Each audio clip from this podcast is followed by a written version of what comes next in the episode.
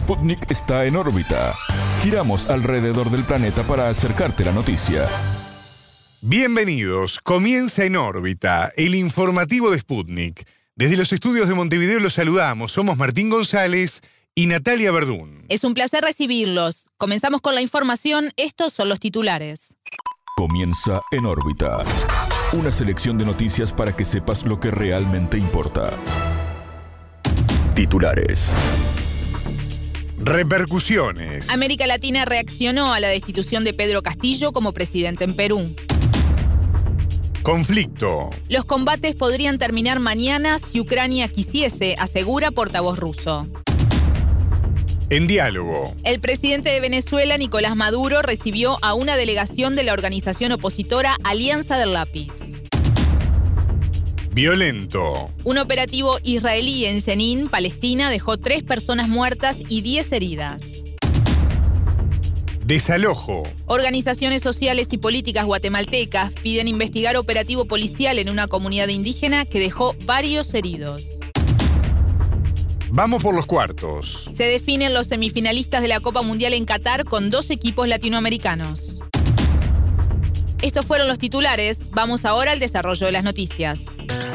El mundo gira y en órbita te trae las noticias.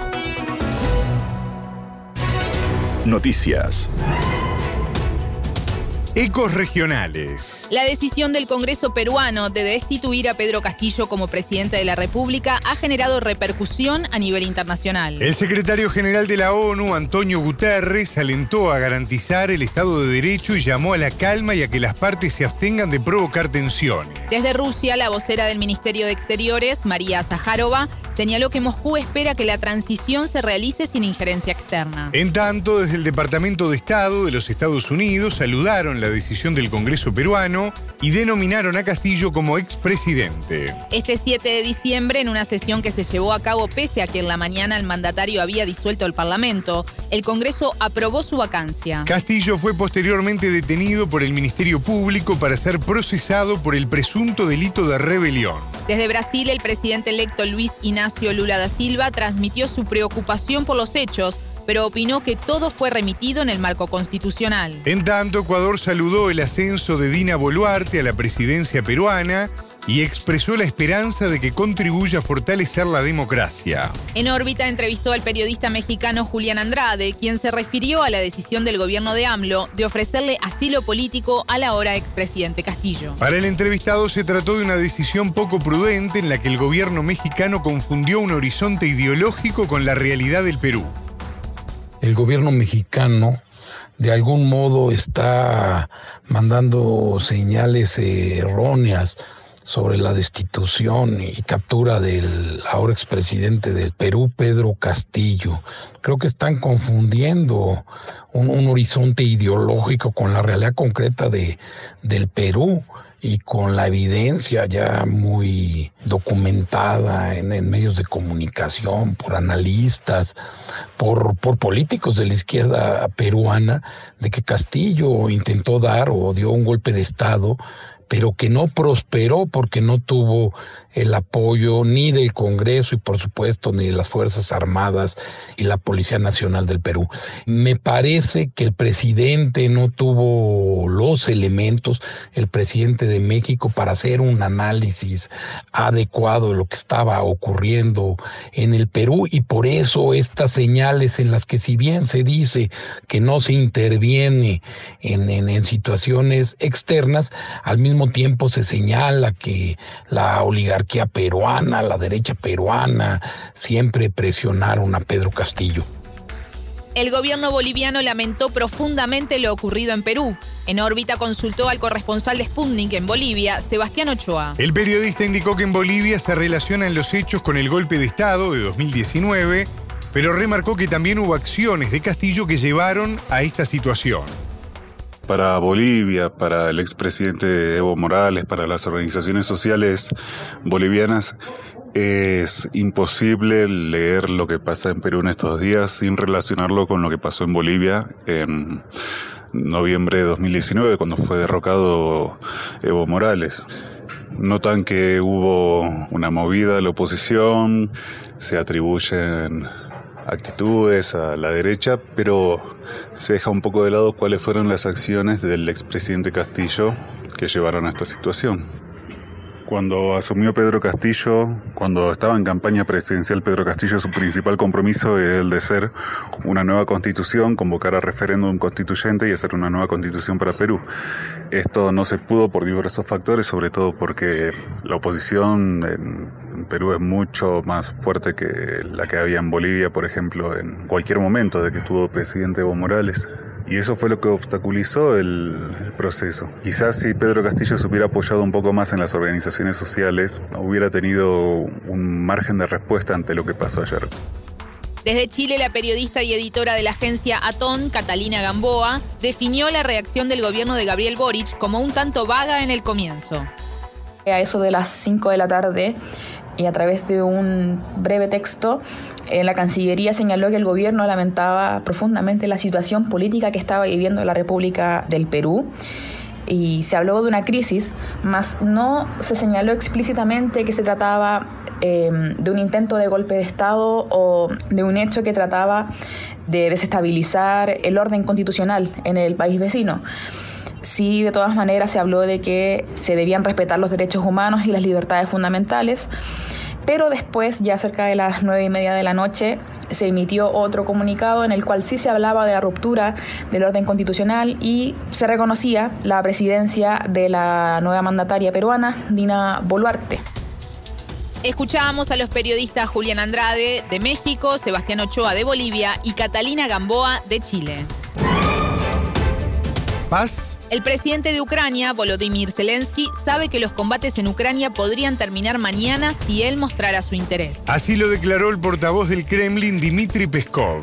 Zelensky sabe cuándo podría terminar todo. Podría terminar mañana si lo desea, indicó el jerarca. Esto al comentar la declaración del líder ucraniano de que el conflicto podría terminar en 2023. El portavoz desmintió que Rusia quiera incorporar nuevos territorios de Ucrania y subrayó que por el momento es importante liberar las partes de las regiones rusas ocupadas por Kiev. Peskov aclaró que se refería a la República Popular de Donetsk y a lo que pasó a formar parte de Rusia y luego fue ocupado de nuevo por Kiev.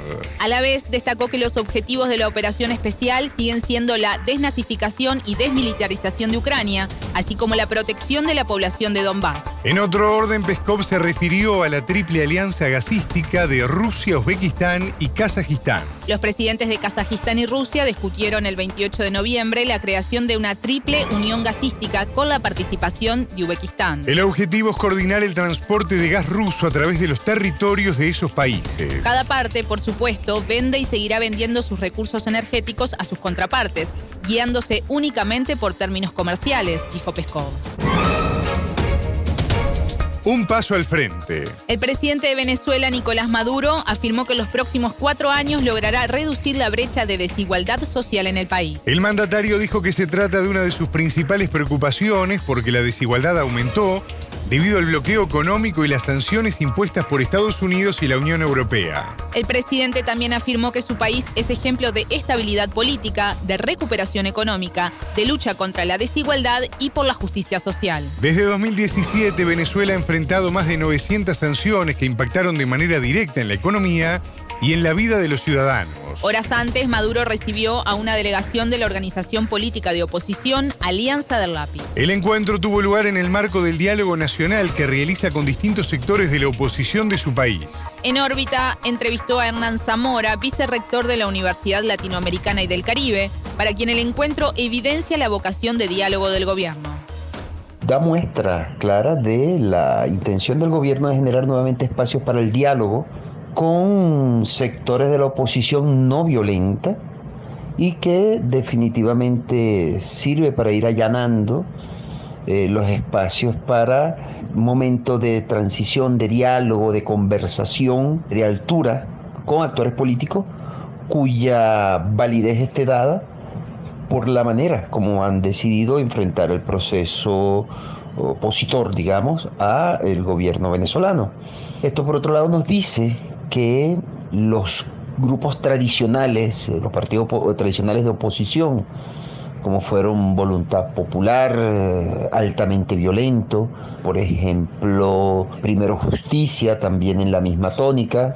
Han sido organizaciones que, bueno, han sido desconocidas, básicamente por quienes asumieron una actitud de oposición hacia el gobierno venezolano y decidieron enfrentarlo desde Venezuela, en Venezuela y buscando el diálogo, la base básicamente de lo que es el modelo democrático constituido, ¿no?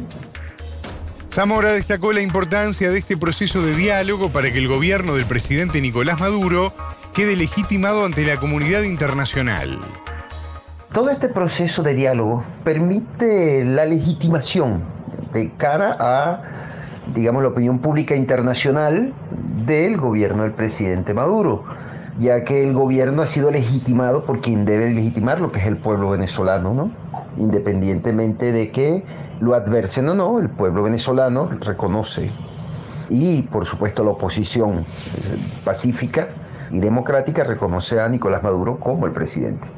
Por lo tanto, esto es un texto mm, que ayuda a corroborar la idea de que el señor Juan Guaidó pues ya no lo hace la oposición, no lo reconoce y por lo tanto no es sino un personero que intenta buscar espacio. Pero sí el presidente Nicolás Maduro ha sido claramente legitimado, digamos, de cara a la opinión pública internacional, incluso de cara a la narrativa que incluso Estados Unidos ha impuesto y eventualmente reconocen o no reconocen al señor Guaidó en función de sus propios intereses y lo utilizan como manera de presión. Para el analista es de esperar que se llegue a una convergencia democrática y civilizada entre gobierno y oposición de cara a las próximas elecciones. Nosotros creemos, y así pareciera estarse desarrollando en Venezuela, un proceso de concertación democrática donde uno de los elementos importantes que ha generado el diálogo ha sido la aceptación de el, el reconocimiento real del Consejo Nacional Electoral como ente rector que en otras ocasiones lo han utilizado como excusa para negar, eh, digamos, la validez de un proceso electoral en Venezuela. Eh, por otro lado, eh, la oposición democrática, la oposición, digamos, pacífica, debe participar y creo que va a participar sin lugar a duda en el próximo periodo electoral, en las próximas elecciones. Ciertamente habrá que ver, porque ellos tienen internamente el proceso de definición de un candidato único, de varios candidatos, y eso está en manos de la oposición y será validado y será apoyado por el ente electoral. Escuchamos a Hernán Zamora, vicerrector de la Universidad Latinoamericana y del Caribe. Violencia. Un operativo israelí en Jenin, al norte de Cisjordania, dejó tres personas muertas y diez heridas. Los soldados ingresaron a la zona con una excavadora militar y se desplegaron en los techos de las casas. En un comunicado, el ejército de Israel indicó que sospechosos lanzaron artefactos explosivos y atacaron con fuego directo a soldados, quienes respondieron con fuego real. El crimen no impedirá que el pueblo palestino continúe la resistencia, indicó Hader Adnan, portavoz de la milicia yihad islámica palestina con base en Jenin. En Jenin, las fuerzas israelíes detuvieron a tres personas a las que calificó como sospechosas de actividades terroristas. Las redadas se extendieron por otras zonas de Cisjordania. En total, 13 palestinos fueron detenidos. Estas acciones forman parte de la operación Romper la Ola que Tel Aviv lanzó en marzo los territorios ocupados como respuesta a ataques palestinos y árabes israelíes. Esto incrementó la violencia y convirtió al 2022 en el año más sangriento desde 2006 con 215 palestinos muertos, incluyendo niños y adolescentes. A la vez, 3.000 palestinos fueron detenidos acusados de terrorismo. Reclamo. Organizaciones sociales y políticas guatemaltecas piden investigar el operativo policial en una comunidad indígena que dejó varios heridos. El martes 6 la policía ingresó a la aldea Chapín Abajo, en el municipio de El Estor, a 320 kilómetros de la capital ciudad de Guatemala. Allí viven 154 familias mayas quechí que desde hace años reclaman a la empresa Naturaceites la liberación de tierras pertenecientes a su pueblo. Se trata de 330 hectáreas que la compañía ocupó en la década de los 90 para cultivar palma africana. Baudillo Choc, comunicador de Radio Victoria, contó a En órbita lo sucedido. Sin previa notificación, la policía ya tenía rodeado la comunidad. Entonces, cuando las compañeras mujeres salen a dialogar y pues expresarle el, motivo de la resistencia que ellos tenían, la policía no los quiso escuchar, prácticamente lo que hizo fue accionar contra las compañeras, empezó a disparar gases lagrimógenos y hasta llegar en la comunidad. A unos 600 metros ellos salieron los comunitarios a recibirlo y al momento de que cuando empezaron a accionar, lo que hicieron las compañeras mujeres empezaron a correr y ahí fue donde les empezaron a tirarles eh, gases lagrimógenos y empezaron a detener a compañeras mujeres, niños, niñas que fueron arrestado en ese momento. Entonces, sin embargo, pues lo que ocurrió fue de que empezaron a disparar en las casas, empezaron a disparar en los techos de las casas. Hay pruebas, hay evidencias que hay impactos de bala en los techos de las casas.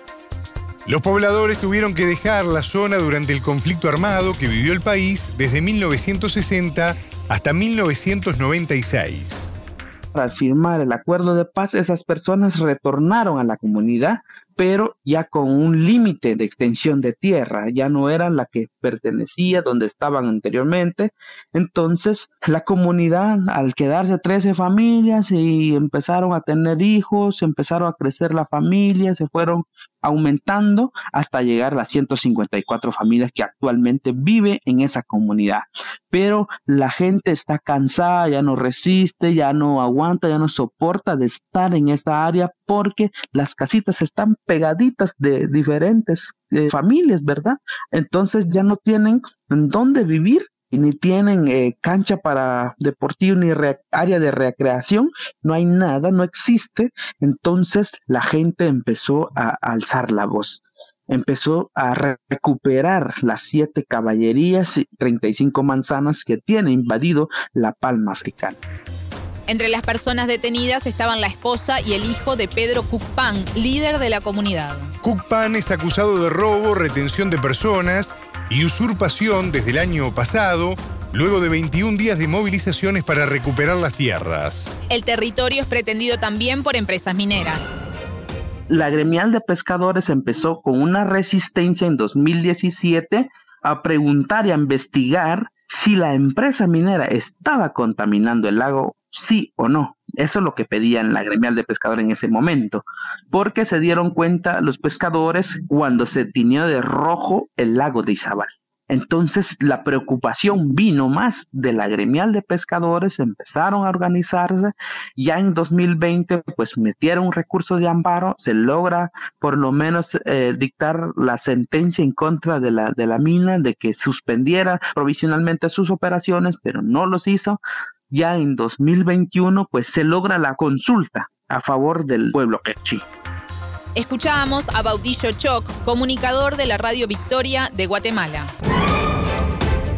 Recta final. El Mundial de Qatar 2022 define los finalistas de la Copa con la disputa de los cuartos de final entre los ocho mejores equipos. Cinco representan a Europa, Inglaterra, Francia, Croacia, Portugal y Países Bajos, dos a Sudamérica, Argentina y Brasil, y uno a África, el caso de Marruecos. La fase de grupos trajo sorpresas, quedando afuera las selecciones de Alemania, Bélgica, México y Uruguay. Quienes también sorprendieron fueron Australia, Senegal o Corea del Sur, que pasaron a la fase eliminatoria. En los octavos de final se enfrentaron Países Bajos y Estados Unidos con resultado 3 a 1 y Argentina que ganó 2 a 1 frente a Australia. Francia venció a Polonia 3 a 1 e Inglaterra superó a Senegal por 3 goles contra 0. Croacia eliminó a Japón y Brasil superó a Corea del Sur. En otra de las grandes sorpresas del Mundial, España cayó ante Marruecos, mientras que Portugal goleó a Suiza 6 a 1. Se esperan los cruces de los cuartos de final entre Argentina y Países Bajos y Brasil y Croacia este viernes 10. En tanto, el sábado 11 se definirán los otros dos semifinalistas entre Inglaterra y Francia por un lado y Portugal y Marruecos por el otro. Hasta aquí en órbita. Pueden escucharnos a las 18 horas de México, 21 de Montevideo y a las 0 GMT por sputniknews.lat. En órbita.